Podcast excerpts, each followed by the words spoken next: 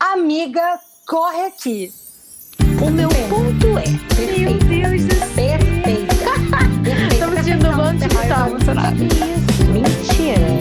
A Camila, pelo amor de Deus, né? Pelo amor de Deus, Camila, que isso? Isso não. Ai, cancela, cancela, cancela. Meu Deus do céu, isso é brincadeira doméstica, entendeu? Ai, meu Deus do céu. Ai, sabe? Quem é meu cristal? Meu Deus do céu, Fernando. É aquilo, né, Camila? Começa com A de amiga tudo. Tá com P, né? Amiga corretinha. Oi, eu sou a Camila Oi, eu sou a Fernanda. e nós somos as vozes desse podcast que você pode encontrar nas redes sociais com o arroba Amiga Corre Aqui, no Instagram e no TikTok, o Amiga com X, Amix Corre Aqui, e pelo e-mail contato amigacorreaqui, arroba gmail.com. E hoje, graças a Deus, mais uma vez, a gente tem a presença dele, do melhor editor do universo, Murilo Pirose. Qual é? Tô de volta. Eu que mando. Que tá aceitando participar seguidamente. Gente. Sem reclamar, hein? Ou seja, Gente. mais um episódio de Música no Fantástico. Tem que ser seguido, hein? Tem que ser seguido. fazer, é, fazer o hat-trick. ô. É nóis. Eu achei maravilhoso, gente. Eu amo, entendeu? Amo a presença de Murilo. Acho que ele tem que aparecer sempre. e o papo hoje vai ser muito divertido, entendeu? Por quê? Porque a gente vai falar sobre aqueles artistas, enfim, que a gente para e pensa, mas por onde andam? Né? Não é mesmo? Sabe aquele, aquele que você tem no coração, você lembrou dele, você falou, "Ah, mas por onde anda fulano? Aqui a gente vai te contar. Sim, é aquela. É porque assim, tem sempre aqueles artistas que fizeram muito sucesso no período e aí depois eles. Alguns somem e a gente fica, ué, mas cadê? Por onde anda? Será que abandonou a carreira? Será que aconteceu alguma coisa? Isso acontece muito com o ex-Disney, né? É, e isso agora, a Camila vai me matar, porque eu não lembrei deles antes, mas tem uma galera, assim, Disney 2008, 2009, que sumiu. Um, inclusive, que eu não entendo como esse homem nunca estourou, gente. Jess McCartney. Pelo amor de Deus. Ele era um grande sucesso, mas ele era mais Disney.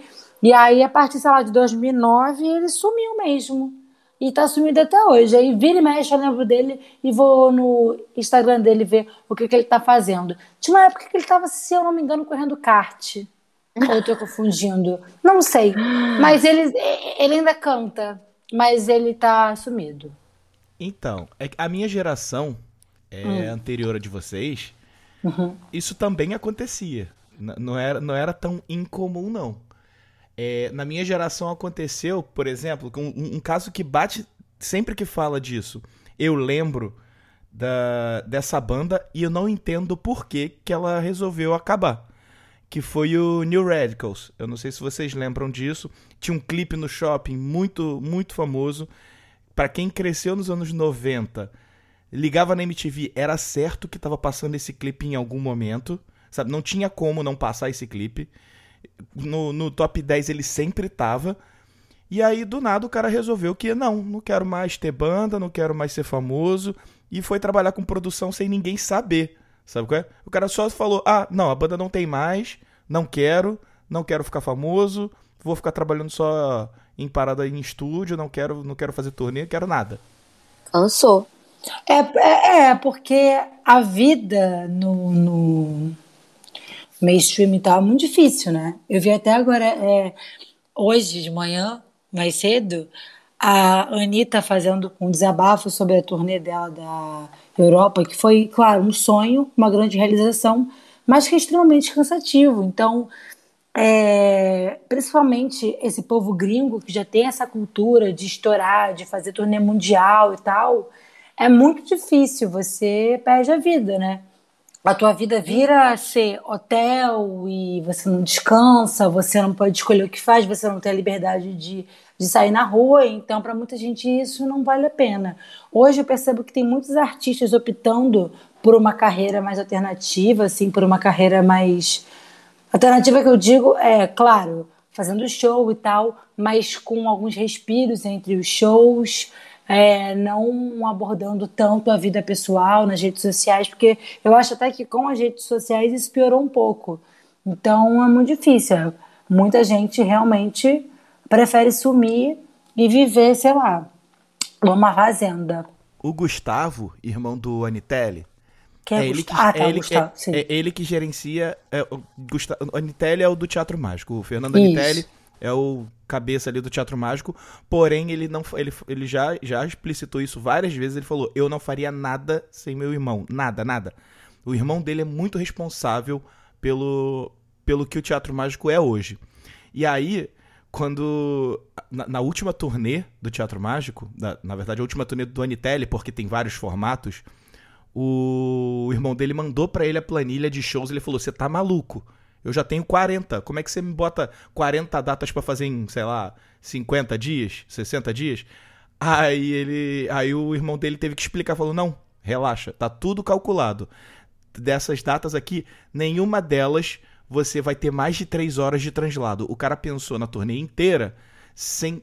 Em, nenhum, em nenhuma situação ele vai ter que passar mais de 3 horas num ônibus ou, num, ou no avião. Caraca.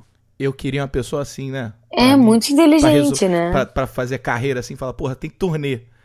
Só que relaxa, você vai conseguir dormir no hotel todos os dias, vai conseguir tomar café da manhã com calma todos os dias, e mesmo estando em turnê. É, é, isso, isso acho que faz toda a diferença. Por exemplo, a Anitta agora, nessa turnê da Europa, teve um dia que ela estava ela, ela tava fazendo é, aparição em desfile de moda na Itália, foi gravar um clipe de manhã na Espanha, à noite tinha show de novo na Itália. Cara, isso é extremamente cansativo. Ela ficou tipo Meu 30 Deus. dias nesse pique. É É, por isso, assim, eu soube que algumas pessoas criticaram porque ela reclamou. Gente, ela tem todo o direito de reclamar. Ela não tá reclamando, tipo assim, ah, não quero ver isso. Ela tá muito feliz, ela tá muito grata, mas é muito cansativo, cara. Imagina só, tipo, você não tem descanso de domingo a domingo, porque o seu dia de folga bota um clipe, bota um desfile de moda. Desfile de moda pra ela é trabalho. Então, assim, ela trabalhou 30 dias, 24 horas, incansavelmente, e não parada. Tipo assim, dorme num, num lugar, acorda em outro, pega jatinho, pede mala. Ela disse, inclusive, que teve um dia que alguma merda aconteceu, ela dormiu na rua. Ela dormiu na praça. Ela e o maquiador. Quem nunca? E então, foi até é, engraçado que ela falou, eu literalmente dormi na Eu praça. Ela dormi na praça, pensando nela. Cadê? Por onde anda? Tá só. eu sou um senhor idoso já. Eu, eu já sou aposentado. Mas nos meus tempos de banda, ih, mais de uma vez eu já dormi no carro, assim. Fazia, tá, vamos fazer São Paulo, aí tipo fazia Campinas, Piracicaba e tinha mais uma, mais um lugar assim do lado, acho que era Salto. Eram três cidades próximas. E aí, galera, tamo terminando de tocar, vou lá pro carro, ia pro carro e dormia, todo torto. Não precisa ir tão longe. É muito doido, né? Porque acaba que, até mesmo com as redes sociais, a pessoa né, que é artista hoje acaba tendo até mesmo dois trabalhos, o da rede social e de fora, né? Então, isso acaba alimentando muito, mas com a mídia, de forma geral, cria uma ideia de que tudo é muito fácil, né? Que você chega, você faz, você canta e não. É, o recorte. O É. recorte que o artista quer mostrar na rede social é aquele ali, a parte boa. Exatamente. É o que tá dando certo, é o palco, é, é a estrutura e tal. Mas ah, os perrengues pra você chegar ali e vai mostrar É. nada. Por isso que muitos reclamam de cansaço, tipo, os que falam muito, muito sobre isso, né? E, eu acho que é importante também é, falar sobre, né? Porque assim como, enfim, infinitas carreiras, infinitos trabalhos, existem lados positivos e lados negativos, é, algumas pessoas podem acabar se identificando também, ou, sei lá, de alguma forma, é, até mesmo emanar até uma energia positiva, né? Acredito muito nisso. Tipo, falar, ah, gente, tô muito cansada, e a gente ali envia muita, muita luz pra pessoa, porque se a gente também proibir as pessoas de falarem o que elas estão sentindo, onde é que o.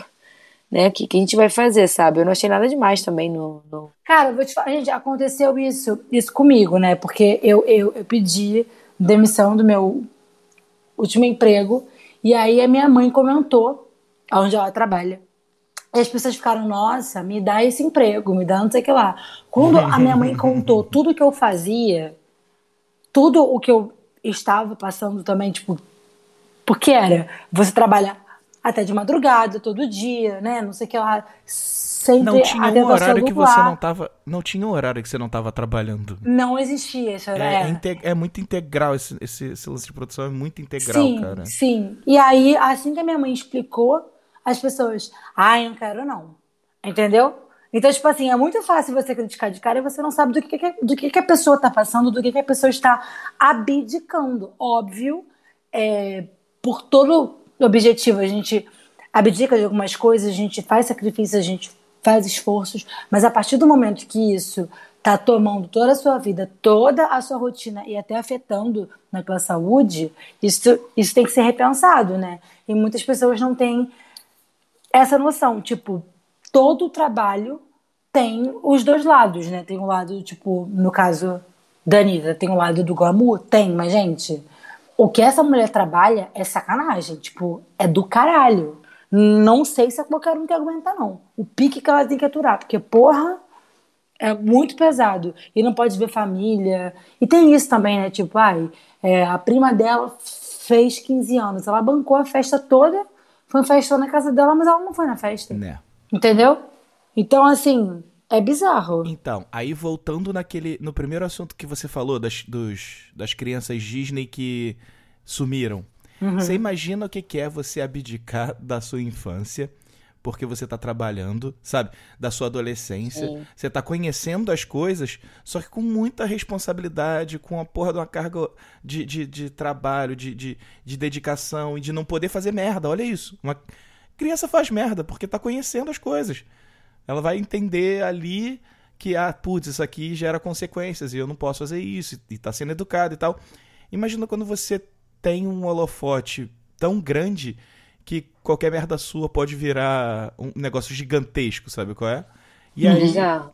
são crianças que, que passam por isso e, cara, quando cresce, fala, cara, foda-se, já tenho dinheiro, vou me dedicar a uma parada que eu gosto, que não precise me dedicar, é, abandonar mais a minha vida, sabe? O que eu quero fazer. Porque a, a criança passa a não ter mais vontades, né? Ainda mais, Sim. controle, ainda mais controle da Disney. Você imagina como é que é um contrato da Disney. Para... Não, você não pode fazer isso, isso, isso e isso. Sabe qual é? Deve ser bem bizarro. É, tem um caso emblemático, no caso não é nem Disney, né? Aquela menina do, do iCarly, a Lourinha, lembra? Aham.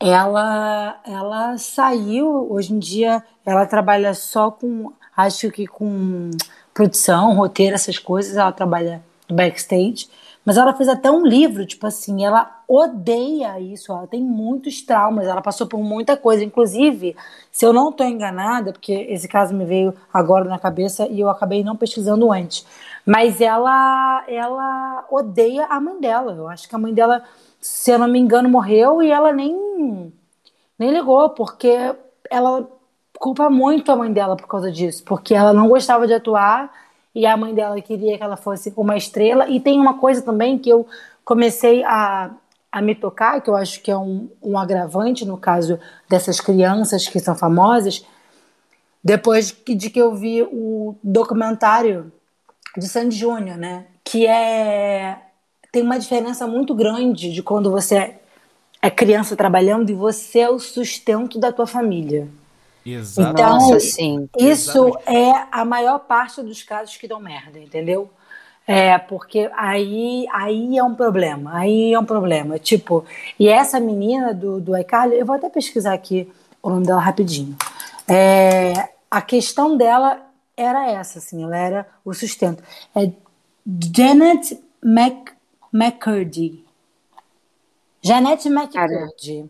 Entendeu? E aí, Cara, mas é. É. ó, Desculpa, amiga, pode falar. não, amiga, era uma coisa, tipo assim, o primeiro Google que você dá já aparece. Janet McCurdy conta sobre imposições da mãe em autobiografia. O nome do livro dela se chama Estou Feliz que a Minha Mãe Morreu. Nossa. Entendeu? Caraca, pesada, hein? Sim. E se eu não me Gente. engano, ela sofreu, sofreu assédio também aqui, ó. É, essa imposição, ó, isso aqui, ó, primeiro Google, tá, gente? Eu tô olhando aqui, ó, não tô nem lendo direito, tô dando uma passada de olho aqui. Essa imposição ia tão longe que a atriz comenta que aos 10 anos era obrigada a pintar o cabelo e fazer clareamento dental. Aos 11 anos já enfrentava dieta rigorosa e desenvolveu anorexia e bulimia. Olha isso, isso com 11 anos. Meu Deus. E fora as outras coisas que ela passou, né? Então, é disso que a gente tá falando. É disso que eu tô falando quando, quando eu falo desse, desses crianças Disney que resolvem que não, não quero esse mundo pra, não é para mim, sabe? Ela teve dentro, no lugar que é muito controlador e a mãe fazia, provavelmente, o que o que as empresas querem que ela faça e não o que a criança quer fazer. Cara, isso é muito doido, né? Porque acaba criando infinitos traumas mesmo e, e, vontades e tal, e parece que tudo que você faz na sua vida tem uma plateia, né? Então, tipo, eu imagino que para ela deve ter sido muito difícil, e não só para ela, como todas essas, essas crianças, enfim, pessoas que passaram por isso e passam até hoje, porque parece que todo mundo tá ali para adaptar sobre a tua vida. Aí você não pode ir no restaurante X que vão, vão comentar. Aí você não pode atravessar a rua porque vão comentar. Aí você fala uma palavra e vão comentar sobre o que você falou. E ela, por exemplo, né, eu acredito que muitas, muitas pessoas tenham ali é uma base, né? Uma base familiar, uma base de amigos e tudo mais. Ela não tinha nem a própria mãe, né? Então, assim, é, deve ter sido bem pesado é, quanto a isso. A gente vê agora, né?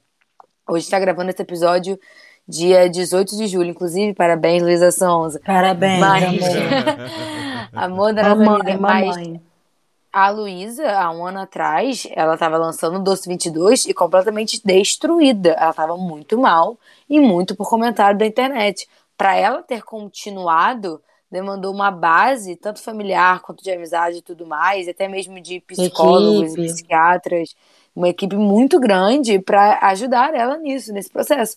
Porque tudo que ela passou, ela poderia facilmente ter falado, não quero mais. E ter sumido entendeu? Ter sumido, entendeu? Então, assim, é muito doido pensar nisso, é muito doido as pessoas é, apontarem o dedo pra alguém só porque a vida daquela pessoa é, é pública, né? Entre muitas aspas, porque é artista, sabe? As pessoas acham que ser o artista é a vida da pessoa, não o trabalho dela, sabe? Sim. Tem uma diferença quanto a isso, que a, que a galera não, não, não pensa, né? Só que eu acho que tem também uma diferença, amiga, que é tipo, é, eu acho que tem dois lados muito críticos. Tem o lado do público agora, né, esse hate, essa coisa de desenfreada que a Luísa Sonza, ela virou meio que tipo, não virou, mas assim, é, é um símbolo, né? Sempre que tem essas conversas sobre hate na internet, ela é convidada Lê-se machismo. a falar sobre, sim, tudo isso. Mas eu acho que no caso, por exemplo, das crianças digital, é, antes do público vem a indústria. Antes até de você se transformar uma estrela, já tem uma indústria te moldando lá atrás, assim, entendeu? Você vê que, que isso causa também que muitas meninas já com 13, 11 anos são hipersexualizadas, é, tipo, principalmente hoje em dia, né, com o TikTok e tal, já estão usando roupas mais é, adultas, já estão fazendo umas dancinhas que são sensuais, elas têm 9, 10 anos.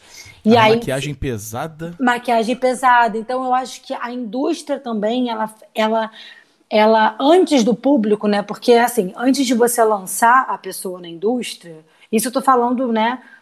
Isso mais 2008. Acho, acho que hoje em dia muita gente se lança, né? Mas antes de você lançar uma pessoa na indústria, tinha um trabalho por trás disso, né? Você já tá gravando e tal, então já tinha ali até até para você fazer teste, gente.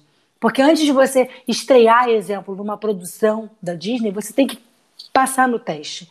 Então aí é aquilo, você tem que ser a mais magra, a mais isso, a mais aquilo para conseguir o papel. Então a indústria é muito complicada. É, então eu acho que são uma soma de fatores que fazem as- muitas pessoas, cara, eu não quero isso para mim. Até tipo, eu soube de uma história que eu não, eu não posso falar. Eu soube da história de uma pessoa que trabalhava numa empresa de entretenimento e que saiu e foi muito criticada por isso. E aí essa pessoa disse, cara, é, é que as pessoas não entendem, né? Mas, porque é isso, as pessoas acham que artista não é o trabalho, né? É, é o, o que a pessoa é 24 horas por dia. Mas você tá preso naquilo ali para sempre, sabe? Você não pode mudar de área, você não pode mudar. É, ah, eu não quero mais exemplo, eu não quero mais fazer cinema, eu quero fazer teatro. Você não pode mudar isso, né? Então, realmente, eu acho que é uma soma de fatores. É porque, tipo assim, amiga, eu concordo 100% com você na questão da, da indústria e tudo mais. Mas eu acho que a indústria se molda no que o público quer. Entendeu? Então, de certa forma, para mim, tudo gira em torno do público.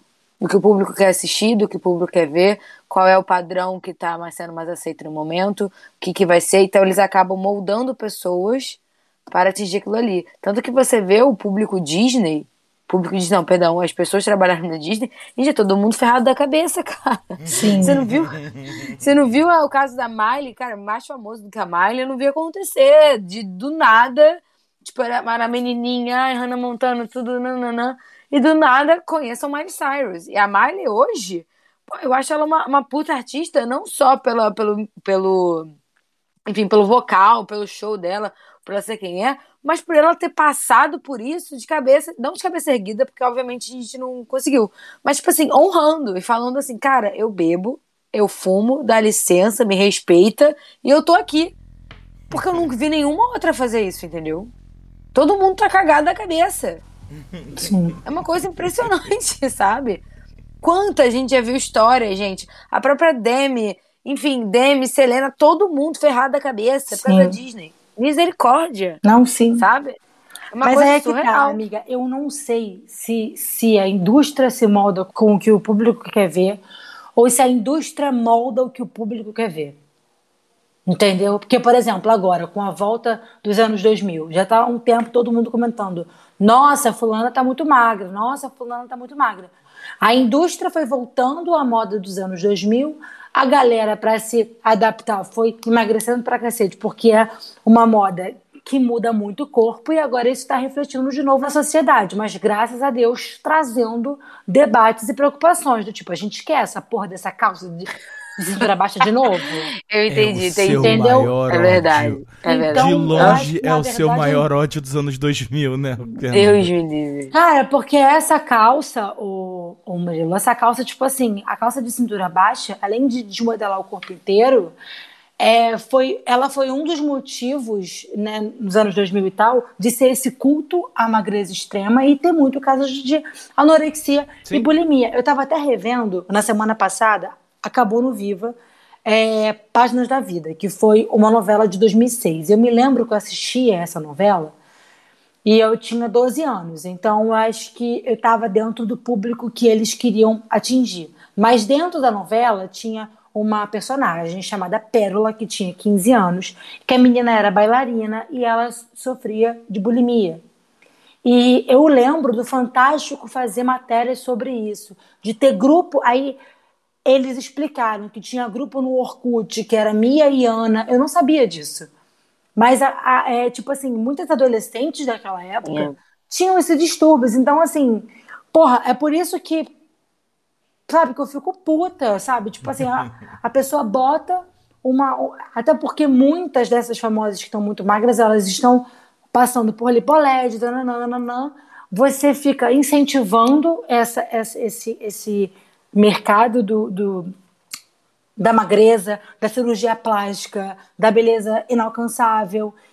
E, cara, se já era um inferno pra gente com revista toda teen e capricho, vocês imaginam agora social, as né? adolescentes com TikTok, rede social. Gente, se eu, que tenho Gente, Deus me 28 livre. anos, que falo sobre isso, que faço terapia, que debato sobre isso, às vezes eu me sinto mal pelo Instagram, mal com o meu corpo, você imagina uma adolescente de 13 anos, de 14 anos.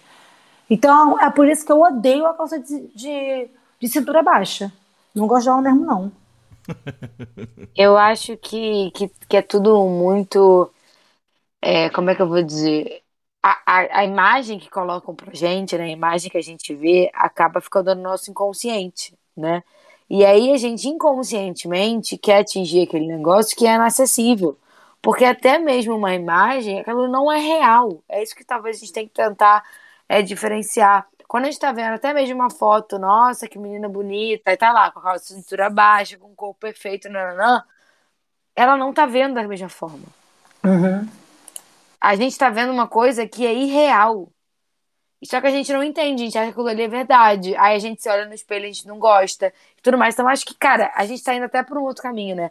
Mas a, a, a indústria, a internet, a rede social, tudo, todo esse crescimento online, não só online, mas midiático também, é uma coisa que deve ser pensada, deve ser falada. Eu acho que isso mudou muito. Eu vejo a TV é, com, com, sendo muito mais inclusiva de diversas formas.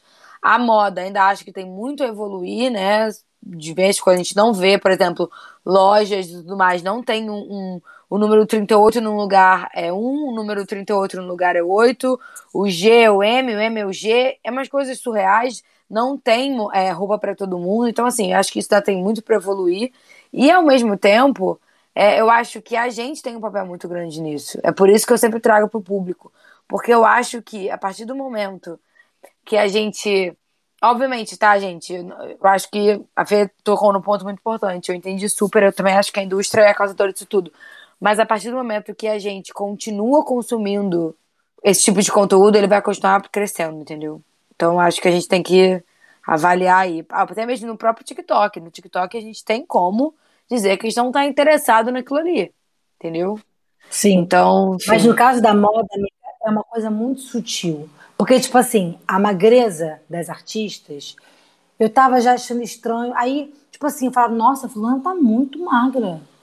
Aí, de repente, eu comecei a ver vídeos que o pessoal já tava debatendo sobre isso.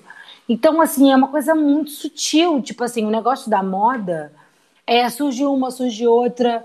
E, e quando você vê, tá todo mundo num desfile, numa apresentação. Não é algo Aham. que tipo, seja tão fácil também da gente falar, não quero consumir isso. Se é uma pessoa dizendo, nossa, olha como é que a calça de cintura baixa é perfeita, incrível, beleza.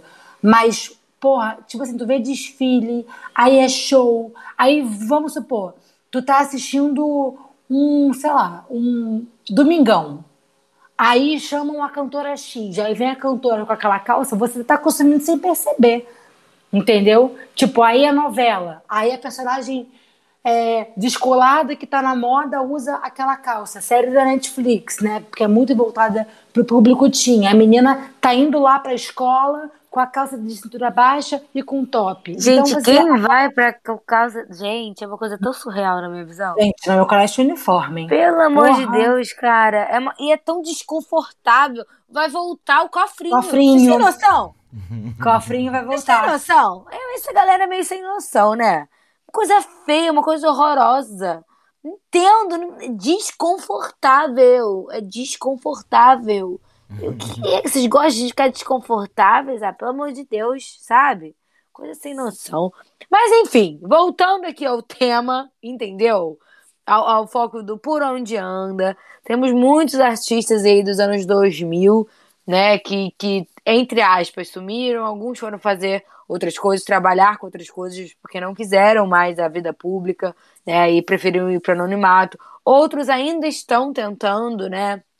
É, crescer cada vez mais, e outros simplesmente estão ali na vida, uma hora lança uma música, outra hora não, outra hora faz uma coisa, outra hora não, né? Então, quero aqui trazer um tema que eu quero saber a opinião de Murilo Pirossi, porque antes de começarmos a gravar esse episódio, tivemos quase uma discussão.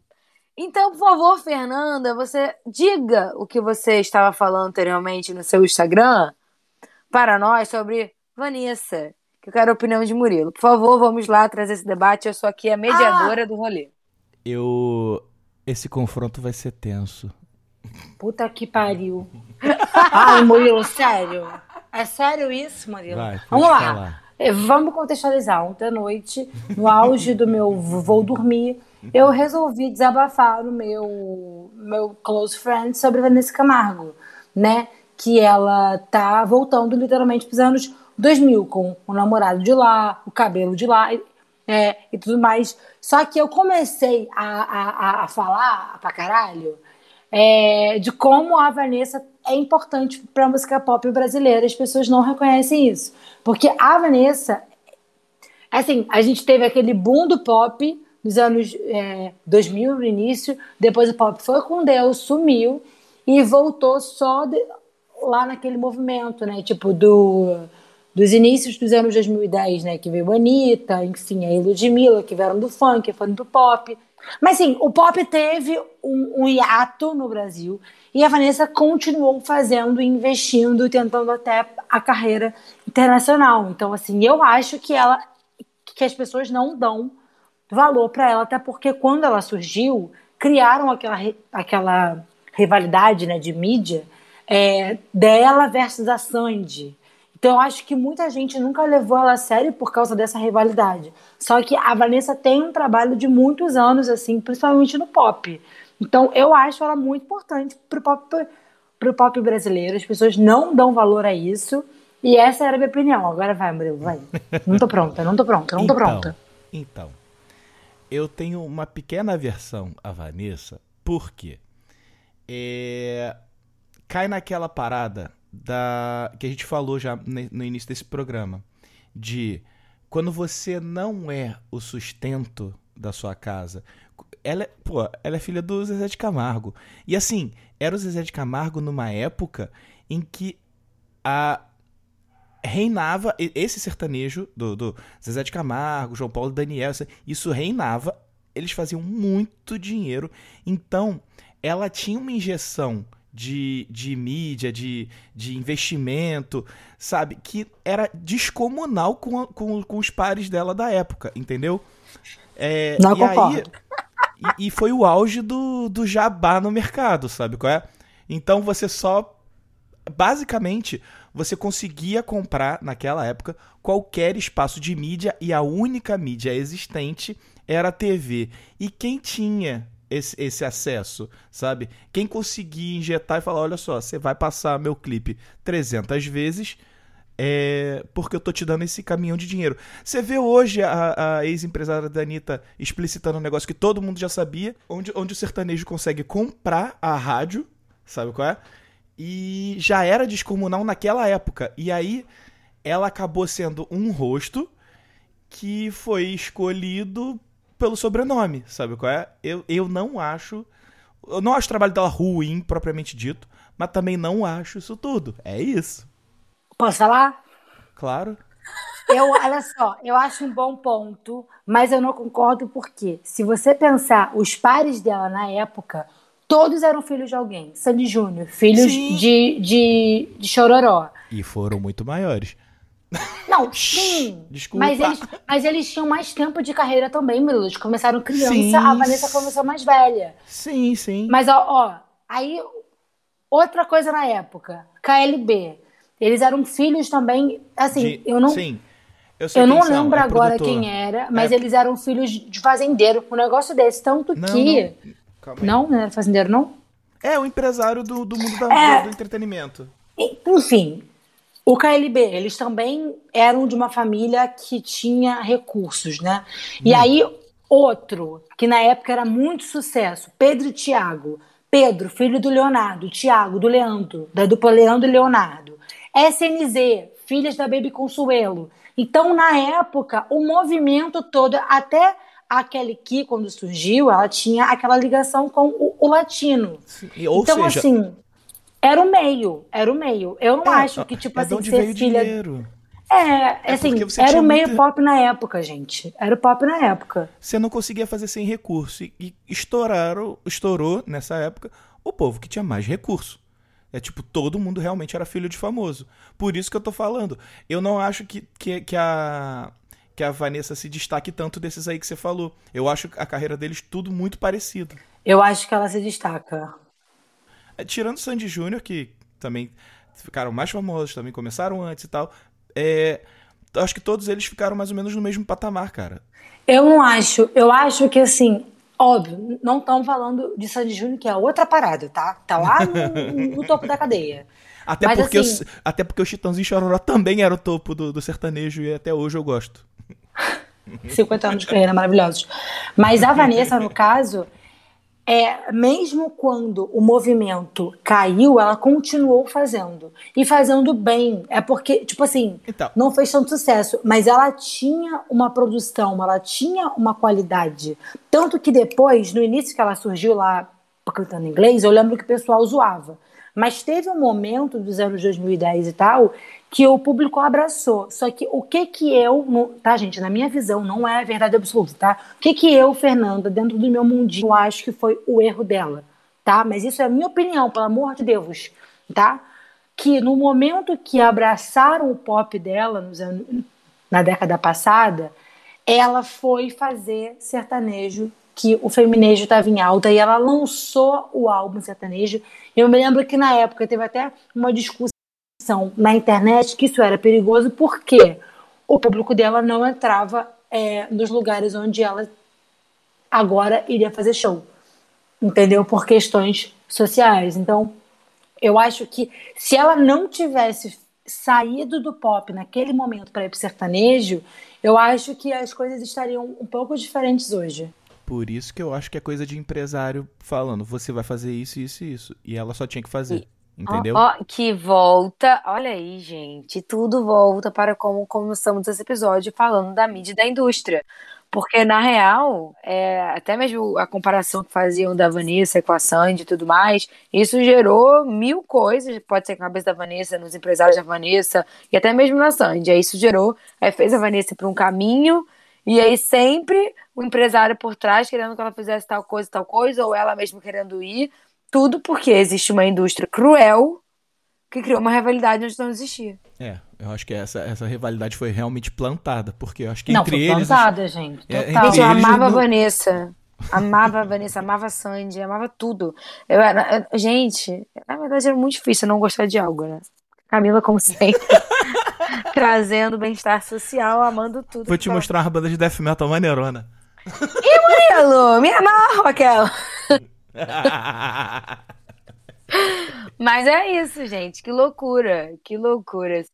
Gente, já que estamos aqui falando da Vanessa, vocês tocaram no KLB, KLB está no roteiro para falarmos sobre, sobre a pessoa que a gente pergunta por onde anda, né? E aí eu fui descobrir que os donos do Tal Olhar 43 fizeram um show recentemente no Rio de Janeiro. Olhar Você sabia 43 disso? não é deles, não. Olhar 43 é, É, do, é do RPM. é do RPM, Paulo Ricardo. Ué, errei.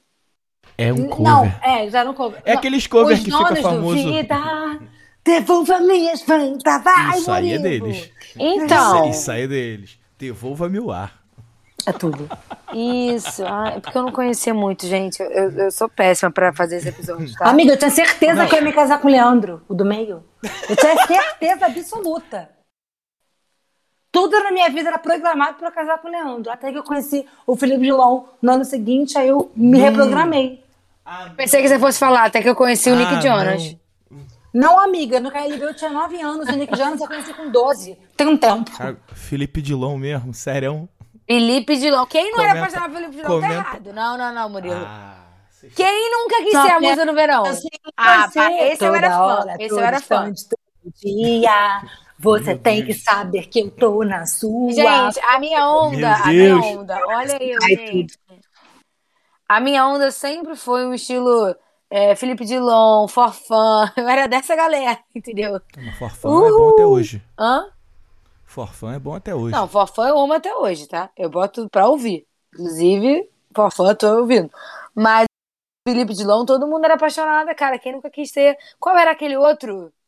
Do, do Ô, sofá. menina, deixa de Sempre que eu sentava. Isso.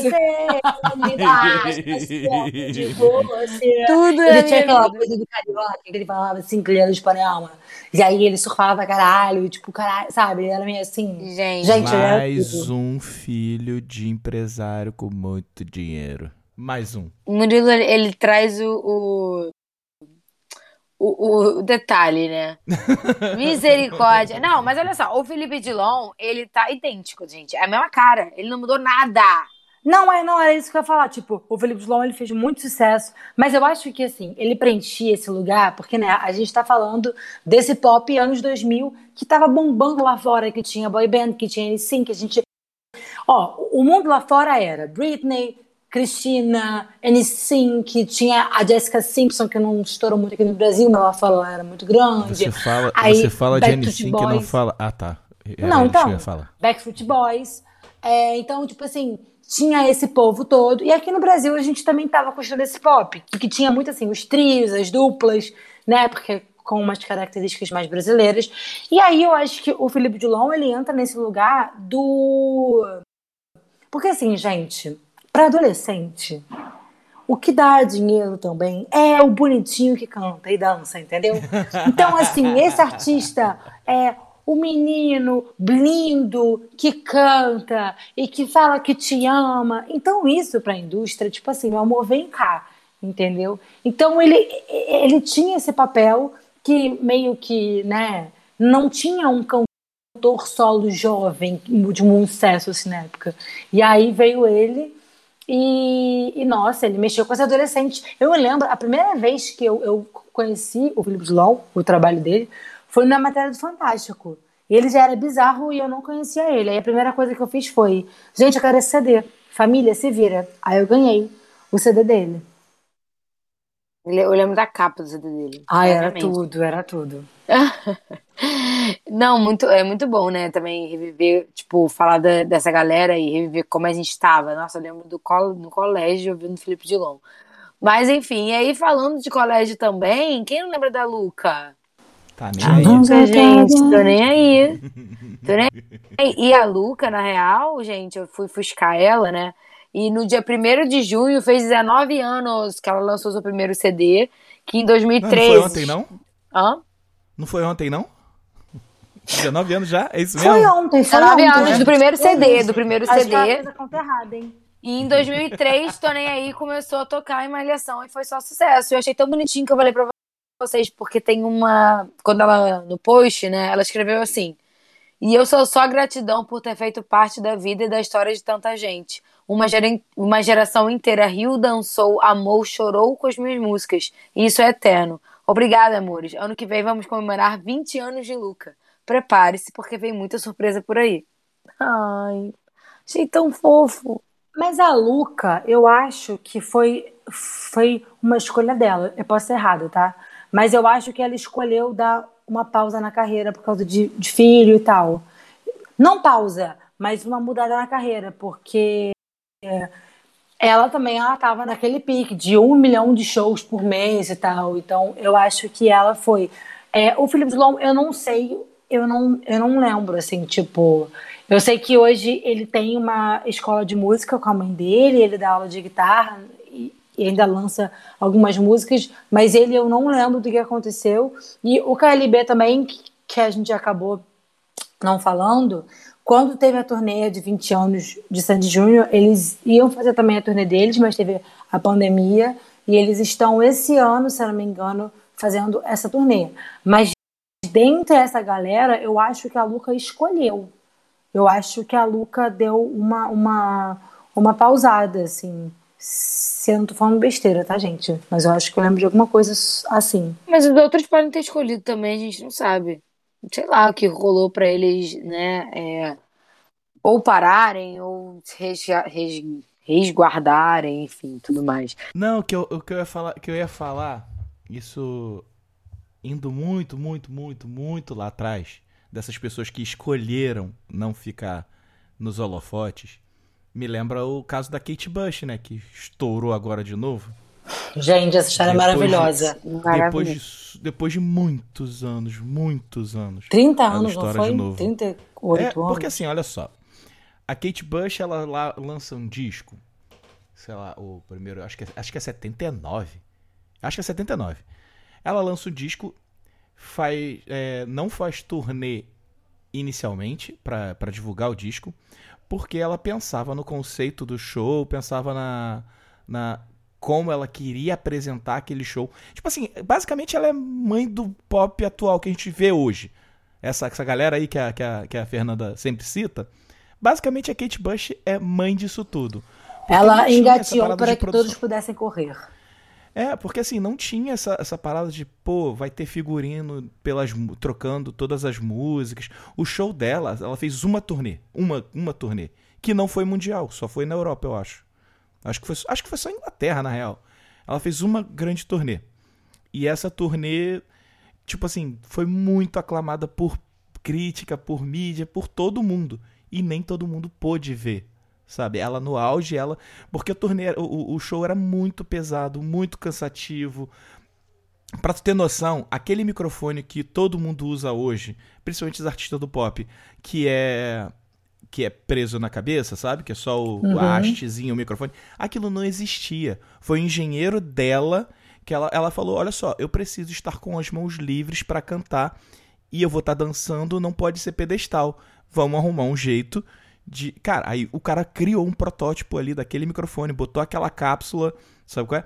Não existia. Cara, isso. e tu sabe Os caras o que é tiveram, bizarro? Os caras tiveram que criar aquilo ali pra ela. Eu É conhecia muito esse microfone com o microfone da Madonna. É, mas a Madonna veio muito depois. Não, Estamos sim, mas falando é de bizarro, 79. né? Como- é muito bizarro como, tipo assim, realmente não deram o, o, o buzz que ela merecia também, né? Porque, tipo assim, agora que estão resgatando a história dela, mas durante um tempo não. É, cara, é- ela só foi fazer outra turnê. Eu acho que foi em 2000 e vral, assim. Uma turnê que ninguém acreditava que ela ia voltar a fazer. Os ingressos iam esgotar em 15 minutos. 15 Caraca. minutos da turnê. Porque, cara, todo mundo que cresceu ouvindo isso. Porque ela, ela ainda lançou alguns discos. Mas turnê ela se recusava a fazer. Sabe qual é? Ela não, eu não sei o motivo exato. Eu sei que ela, ela, ela não quis fazer. Ela falou: não, vou gravar meus discos. O disco tinha que sair no tempo dela. E isso criou muito atrito com gravadora. Porque ela falou: não. Tipo, tem, tem música que ela gravou, só lançou 10 anos depois e ela não regravou. Ela ficou com o take original, sabe? qual é? Ela testava a camada, testava não sei o que e tal, não sei o que. Fazia um monte de teste, mas a música foi sair com o primeiro take que ela fez, que ela falou era o que eu tava sentindo. Não fazia sentido pra mim lançar a música com outro vocal que não fosse gravado naquela época, sabe qual é? Ela, ela tinha muito conceito, sabe? Ela tava muito à frente do tempo dela. É muito Leonina, né? Acabei de ver. O, o som dela, o som dela é muito experimental e ela botou na cabeça tem que ser daquele jeito, sabe qual é? E agradava. Era muito doido. Cara, é, é, é foda que agora que o pessoal tá dando atenção pra ela, ela já, já deveriam ter dado atenção pra ela há muito tempo. E o poder eu de uma série, pela né, gente? minha mãe. É, eu, eu, eu conheci ela pela minha mãe. Eu tava escutando uma banda de metal brasileira que fez um cover da, da música dela. Aí minha mãe, ué, você ouve Kate Bush? Eu falei, não, mãe, isso aqui é Angra. Ela, não, isso é Kate Bush. Aí ela foi e mostrou o original. Aí eu, eita, é bom. Aí eu comecei a escutar. Porque de 79 nem eu era nascido. Sim. Cara, que loucura. Não, e, e é muito interessante, né? Ver, pra ela deve estar sendo uma loucura vivenciar tudo isso. Tipo assim, muitos anos depois, tá lá, top ganhando milhões com a música. Não, e pra, e, Não não, é e uma pra tu ter série. noção. E não, foi, e não foi do nada. Muita gente já tentou liberação pra botar a música dela em filme, em série. Ela, ela recusa. Ela fala: me dá, o que que vai ser? Ah, essa cena aqui? Não, não quero. Ah, isso aqui? Não, não quero. Ela escolheu, aceitou ali, falou: não, isso aqui é condizente. Isso aqui era o que eu tava Caraca. sentindo. Ela, ela se preocupa muito com isso. Tipo, ah, isso aqui não, não tem nada a ver. Se tu procurar é, Kate Bush em trilha sonora, quase não aparece por isso. Porque ela não vai chegar, ah, todo mundo escolheria, ah, foda-se, vou fazer um dinheirinho a mais, pode botar. Sabe qual é? Ela não, ela recusava. Caraca, que irado. E faz muito sentido, né? A música Ela realmente faz muito conta- sentido com a história. Alguém aqui já viu Stranger Things? Já viu, Murilo? Fernanda não. Eu não gosto. Ah, vocês estão tudo errado. Cara, eu tô vendo aqui. Porém, a gente, música é maravilhosa. Eu tô vendo aqui, ela Faz muito deve sentido com a estar. história. ela deve estar ganhando aproximadamente, tá? Entre 850 mil a 1,4 milhões de reais por semana. Só de streaming, sim. Só de streaming. Por causa Aham. da quarta temporada. Gente, por semana. mas é, é muito. Mulher tá na fazenda dela criando, sei lá, peixe. É, é que o. Que o. Enfim. Essa temporada de Stranger Things, né? é, foi muito boa, muito esperada e tudo mais. E a música faz muito sentido. E, tipo assim, a música na, na série, qualquer música, né? Nesse caso foi a, foi a dela. é muito importante para salvar a vida e tal da, da galera. Inclusive, um dia que vocês assistirem e a gente quiser comentar sobre Stranger Things, eu tenho várias teorias para falar sobre metáforas que essa temporada trouxe. Mas, enfim, a cena é muito emocionante, entendeu? A cena da música é muito emocionante. Então, tipo, não foi só, ah, tocou a música dela. Não. Foi como a música dela tocou, no momento que a música dela tocou e como tocou as pessoas estavam assistindo, entendeu? E Então, a tipo assim, letra tem a ver. A cena, eu- essa cena Total. eu vi. E A, letra, tem tudo a ver. Aham. Total. Então, tipo, é, foi muito emocionante. Então a galera começou a ouvir muito a música também por isso, entendeu? Pela emoção que a cena trouxe, com que tudo se encaixou muito perfeitamente. Então, assim, é muito, muito foda.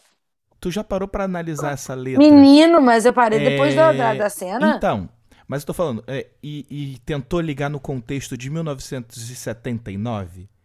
Você Não, isso eu não tenta, fiz. Então, tenta é, entender essa letra naque, naquela sociedade, sabe? qual é? O quanto aquilo ali era pesado pra aquela sociedade, sabe? Do, cara, eu acho, eu acho Kate Bush muito foda. Tava muito à frente do tempo dela. Não, E conseguir vender isso aí, sabe? é? Tipo, estourar com isso, fazer dinheiro com isso, sabe? E com o conceito dela e ela pod- podendo fazer o que ela fez, a carreira do jeito que ela fez. Ela realmente Sim. era uma garota prodígio. Eu acho que ela tinha 19 anos nessa época. Ela Gente, muito foda. Muito foda. Muito foda. Amei, entendeu? Amei, amei.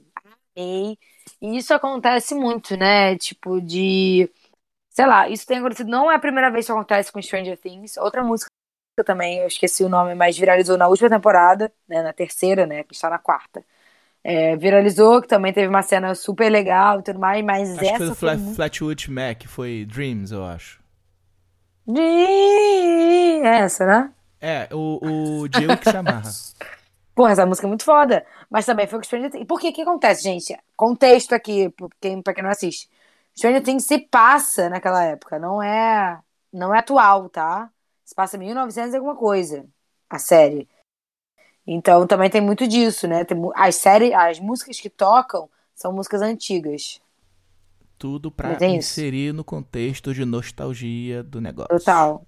Aham. Muito bom. O Stranger Things todo mundo deveria assistir, gente. É maravilhoso. Primeiro que as crianças são perfeitas. É, Segundo que é bonito ver crescendo. E parece que a gente criou um filho. Parece, meu Deus, tá tão É, grande. Aconteceu com Harry Potter. Minha, mas era. Mas eu cresci junto. Então. Eu também era o filho ah, tá. crescendo. Ah, tá. Ele- Eles, é, eles são mais novos. Sim, sim, sim. Não, pra, Ai, mim gente, era, era tão lindo. pra mim era criança, eu já, eu já, eu já era adulto. Adulto Tudo, quanto? Um jovem adulto. Hum. Quando o Harry Potter apareceu. Jesus. Muito perfeito. velho. Enfim, gente, vocês querem comentar mais de quem? Mais de alguém? Porque esse episódio Então, é- rumo- essa história, essa história da, da, da Kate Bush me lembra também uma, claro que em devidas proporções, tá, galera? Nelly Furtado. Nelly Furtado é, é inclusive É do Like aqui, a Bird? Aham. Não, Like Gostava. a Bird, eu, eu amo. Ela é a do Like a bird. Promiscuous Girl, Ah, wherever tá, isso, aí- you isso aí are. foi muito depois. Isso aí, porque Like a Bird, ela, ela tava menininha. Aí ela deu a despirocada pro, pro isso aí. Despirocada, menininha, muito bom. É, que era bem no início dos anos 2000 e tal. A Nelly Furtado também tem uma preocupação e tal, musical. Ela também estudava super. é, enfim, ela chamava produtores que não eram tão né, famosos. Tudo bem que esse álbum dela, que foi o boom dela em 2007, que tem o Promiscuous Girl, o produtor era o Timbaland. Mas o Timbaland, ele estudou, ele, ele estourou meio que junto, né? Com ela e com o Sexy Love Future, sei lá, do Justin Timberlake. Que é o I Bring the Sexy Back. Yeah, né? Então, tipo, ele foi o produtor dos dois álbuns, mas ele meio que estourou, tipo, na mesma época. Ele já não era um puta, porque assim, não sei, né? Mas ele já não era, tipo assim, ah, muito. Todas as músicas eram dele, chama ele. Não, ele, meio que estourou junto na mesma época. E a Nelly Furtado é, tem até um vídeo do Anderson Vieira, meu youtuber favorito, que ele Eu gosto explica. dele também. Eu sou apaixonado por ele. Que ele fala sobre a Nelly Furtado e ele explica como que ela ditou o pop, mais ou menos, entre do 2006 a 2008. Ela ditou o pop, assim. E tem uma história que eu acho muito fantástica, que ela tinha acabado de ter, é, a primeira filha dela, isso o Anderson que, conta no, no vídeo dele. Então ela só conseguia se juntar com o, o Timbaland para produzir o álbum à noite, quando a menina ia dormir. Aí ela ia fazer lá com ele, depois ela ia dormir e ele ia para as festas locais para entender o que, que as pessoas estavam ouvindo. E eles foram trazendo várias misturas musicais, o álbum foi um grande sucesso. Depois ela ficou muito tempo sumida, ela voltou, acho que, sei lá, tipo, em 2012, com uma estética completamente diferente, tipo, cabelo curtinho, música experimental, sem gravadora. E se eu não me engano, ela, ela só vendeu, assim, inicialmente, eu acho que duas mil cópias. Foi, foi muito baixo, assim. E foi um choque. E ela foi meio que sumindo da mídia, tanto que durante a, a pandemia, é, ano passado principalmente, ela, ela apagou as redes sociais. Ela não estava nem mais no Instagram. Aí esse ano que ela voltou, e na bio dela, que tá mãe de três, né? 19, 4 e 3 anos, foi a partir da bio dela que descobriram que ela tem mais dois filhos, porque nem sabiam que ela tinha ficado grávida. Então agora a gente sabe que ela tem, é, tipo, no total, três filhos. A, a menina mais velha, mais os mais novos, de 4 e 3 anos. E ela até hoje não voltou. Se você olhar lá o Instagram dela, acho que só tem, sei lá, duas ou três fotos. Vou até olhar aqui, porque eu tinha visto ontem. Mas a memória da gata não tá tão maravilhosa assim. Aqui, ó, Nelly Furtado. Tem duas fotos. A primeira que é do primeiro álbum, do Like a Bird. E a segunda, que ela postou ano passado, é. Provavelmente ele só é. Não é recapitular, eles só botaram o post no ar, sabe? Que estava uhum. ocultado. Provavelmente fizeram isso. Que era do 15 aniversário do álbum Lose, que é o álbum de maior sucesso que tem o Promiscuous Girl e tem Say It Right. E ela também é uma artista que foi resgatada pelo TikTok, porque do nada Oh, you don't mean nothing at all to me. Estourou no TikTok. E a galera não sabia nem de onde estava vindo. E era Nelly Furtado, Say It Right, que é a melhor música do álbum, que eu considero. Eu amo essa música há muito tempo. Então, ela me lembra muito a história da Kate Bush. Óbvio que em suas devidas proporções. Mas ela também, ela escolheu não estar tá no holofote. Ela, ela não gostou muito, não. Gente, adorei, adorei as pessoas que falamos nesse episódio, adorei que a gente começou com uma coisa completamente diferente que a gente estava planejado, adoro quando foge assim do, do, do rolê, porque vocês já sabem, meu acidente em aquário, então eu adoro quando traz esses, esses assuntos importantes. Tem muita gente para falar ainda, não vai dar pra gente falar todo mundo nesse episódio, mas é aquilo, né? Se vocês quiserem uma parte 2, falem com a gente, mandem lá pelas nossas redes sociais, que a gente faz especialmente para você. Então, vamos para as dicas, galera! Uhul! Uhul! Então pega o caderninho e anota aí as nossas dicas. Agora quero uhul. É, agora quero uhul. Fernanda se precipitou aqui no rolê, mas tudo bem. Ah, tá. Uhul de novo. Uhul! gente, gente, a minha dica é para você maratonar os vídeos da Jujut no YouTube. Camila, mas o que rolou? O que rolou? Porque a Jujut é uma que a gente se pergunta por onde anda. Essa mulher maravilhosa que eu lembro quando ela e começou. Ela tá... Hã? Ela tá no GNT. Ela tá no GNT, exatamente. Mas ela saiu né, da internet. Então muita gente não sabe que ela está no GNT. Ah, tá? É, eu não, eu nem não eu sabia. Nem se ela eu não tá sabia, no GNT ou se, tipo assim, ela faz algumas coisas às vezes, entendeu? Porque ela, assim que o Bolsonaro foi eleito, ela fez um post dizendo. É, eu sei que a vontade é de sair do Brasil, mas agora a gente precisa estar nele. E ela começou a fazer meio que um, um rolê de estar em vários lugares do Brasil, tipo no interior do interior do interior do Amazonas, essas coisas. E aí foi nessa que ela decidiu largar a internet. Então eu nem sei mesmo por onde ela tá, não. Muita gente não sabe mesmo. Ela tá no GNT e eu soube recentemente, tá? Não, não, não era algo que, que eu sabia. Para mim, ela tinha simplesmente saído. E, enfim, eu amo os vídeos dela. Inclusive, ela tem um livro, se chama Tá Todo Mundo Mal. E vira e mexe eu me pego vendo, assistindo o vídeo dela, porque também viralizou, né? Vira e mexe sai um no TikTok da Jujutsu. Então, essa é a minha dica de hoje, porque os vídeos sempre me ajudam muito. Eu acho ela muito maravilhosa, muito incrível. Tenho muita vontade de conhecer ela. E é isso. Gosto. Dicas. A minha dica é, além de assistir os vídeos do Anderson Vieira, né? Porque ele fala de várias pessoas que a gente comentou e eu amo. Eu sou a maior cadelinha do canal dele. É, eu, a minha dica foi por isso que eu puxei ela mesmo, que é o álbum Luz da Nelly Furtado. Se você nunca escutou, ouça. Cara, é um álbum muito foda, muito bem produzido, muito diferente do que estava se fazendo na época. Tanto que o, o Anderson diz, né, que ela fez essa virada da época do pop, que eram as princesinhas do pop pro pop mais adulto. Se a gente pensar logo depois da era Nelly Furtado, a gente tem o quê? É, 2008 já é um boom da Beyoncé, né? Com, tudo bem, ela sempre teve lá. Mas, enfim, é muito interessante como o, o pop da Nelly faz uma mudança no mercado. E nesse álbum do Luz, então a minha dica é escutar ele. E também, falando de pop, e já que hoje é dia 18, tá aqui streaming Cachorrinhas. Não é mesmo? Que nem saiu, a gente já, já é. acontece. Hoje à noite, 21 horas, vai sair o clipe Cachorrinhas sempre. Luísa, a gente te ama. Feliz aniversário mais uma vez. É isso. E Eu- Murilo? Eu acompanho as relatoras, porque eu não tenho dica, não. Quer dizer, eu, eu teria uma dica. Só que aí Hum. a minha dica implica no trabalho, pra Fernanda. Hum. Podia Hum. fazer uma playlist aí, né? Podia fazer uma playlist aí, né? Ah, eu Desse- acho do que- maravilhoso. Desses artistas Playlist sumidos dos que a, artistas, gente, né, Fernando? que a gente comentou, Ai, que a vamos. gente queria ter comentado. Depois eu mando umas indicações, aí você monta essa playlist, divulga lá nas redes sociais. Tá bom. Aonde, Fernanda? Ah, entendi. Eu entendi. Perspicaz, hein? Perspicaz. Eu Se sou você do gancho gostou aqui. da ideia do nosso querido editor, que conhece mais podcast do que eu, que eu errei o gancho várias vezes, você fala com a gente por onde, galera? No arroba Amiga Correqui, que é o nosso Twitter, arroba Correqui, esse amiga é com X, né?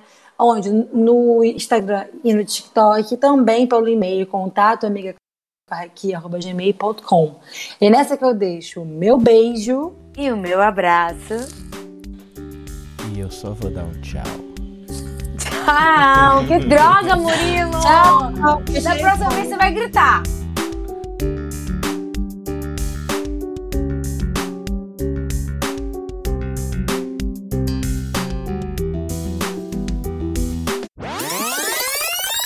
Alguém dizia que ele ia gritar. Eu tirei o fone. Agora eu botei de novo, tô no Eu consertei, eu consertei o microfone aqui, mas eu não quis gritar nele, não. Justo. Tá bom. Então tá. Tchau! Beijos! Tchau, Beijo. tchau. Olha só, e se não tiver Belchior na playlist, eu vou ficar muito chateado.